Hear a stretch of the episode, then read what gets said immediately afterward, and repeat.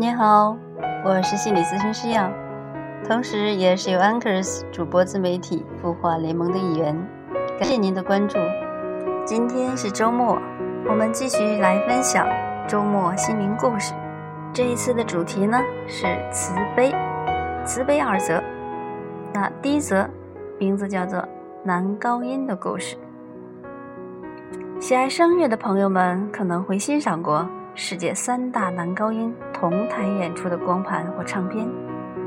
这三位男高音分别是意大利的帕瓦罗蒂，以及西班牙的杜明高与卡里拉斯。他们每一位都是极负盛名、独当一面的声乐大师。三人能同台演出，的确是乐迷们的福分。语云。同行如敌国，就拿杜明高及卡里拉斯做例子。尽管他俩均为西班牙人，却是不折不扣的竞争对手。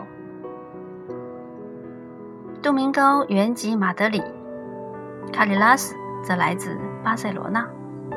该地区呢，长期以来因为争取自治，而与位于首府马德里的中央政府产生摩擦。这种中央与地方之间的矛盾，加上同行之间的激烈竞争，令两人相逢仿如陌路，互不往来。而且两人各自都在演唱合约中规定，音乐会主办者不能在同一个音乐会中同时邀请两人同场演出。一九八七年。卡里拉斯发现自己原来还有个比杜明高更可怕的对手——血癌。自此以后，他要经历一个漫长而痛苦的治疗过程。医生为他进行了骨髓移植、换血等手术。为了进行治疗，他每月往还西班牙与美国之间。他的经济条件原来是不错的。但昂贵的医疗费用为他带来了沉重的经济压力。在他无力再承担医疗费用的时候，有人告诉他，马德里有个和姆沙基金会，是专门为帮助像他这样的血癌病人而设的。卡里拉斯因此向基金会提出了资助的申请，并且得到了基金会的大力支持。最后，他成功的克服了顽疾，重新回到声乐演出的舞台，获得了巨大的成就。卡里拉斯铭记着和姆沙基金会的恩惠，康复后很希望参加基金会的工作，贡献自己的力量以作回馈。他竟发现，这个和姆沙基金的创办者、会长和主要捐款者。原来就是杜明高。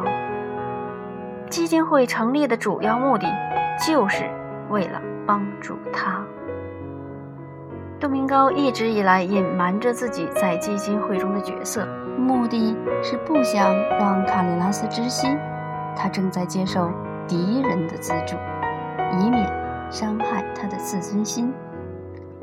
卡里拉斯得悉真相后，感动不已。一次，在杜明高演唱之后，他走到舞台上，跪在杜明高跟前，请求他的原谅，并当众表达了他对杜明高的无限感激。杜明高也热情地拥抱着他，祝贺他的康复。两人前嫌尽释，并自此建立了生死不渝的深厚友谊。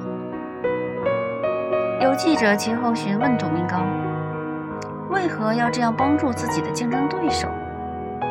杜明高回答说：“世间如果没有了卡里拉斯这优美的歌声，那该是多大的损失啊！”好，第二则故事：慈悲无敌人。佛教有句箴言：“慈悲无敌人。”两位男高音的故事，正是这句话的最佳写照。佛教对慈悲的解释是：无缘大慈，同体大悲，无条件的去关爱别人，叫做慈。这种关爱是广义的，不单是因为别人是我的亲友才去关心他，非亲非故者，亦应一视同仁，同样的予以关心。悲，是视别人如自己一样。两者占有着同一个身体，意思就是要平等的看待自己和别人，无分彼此。这其实和基督教的爱人如己差不多。在生活里，若能多为别人设想，多帮助别人，别人自会感受到你的好意，并会投桃报李，也会为你设想，有需要时帮你一把。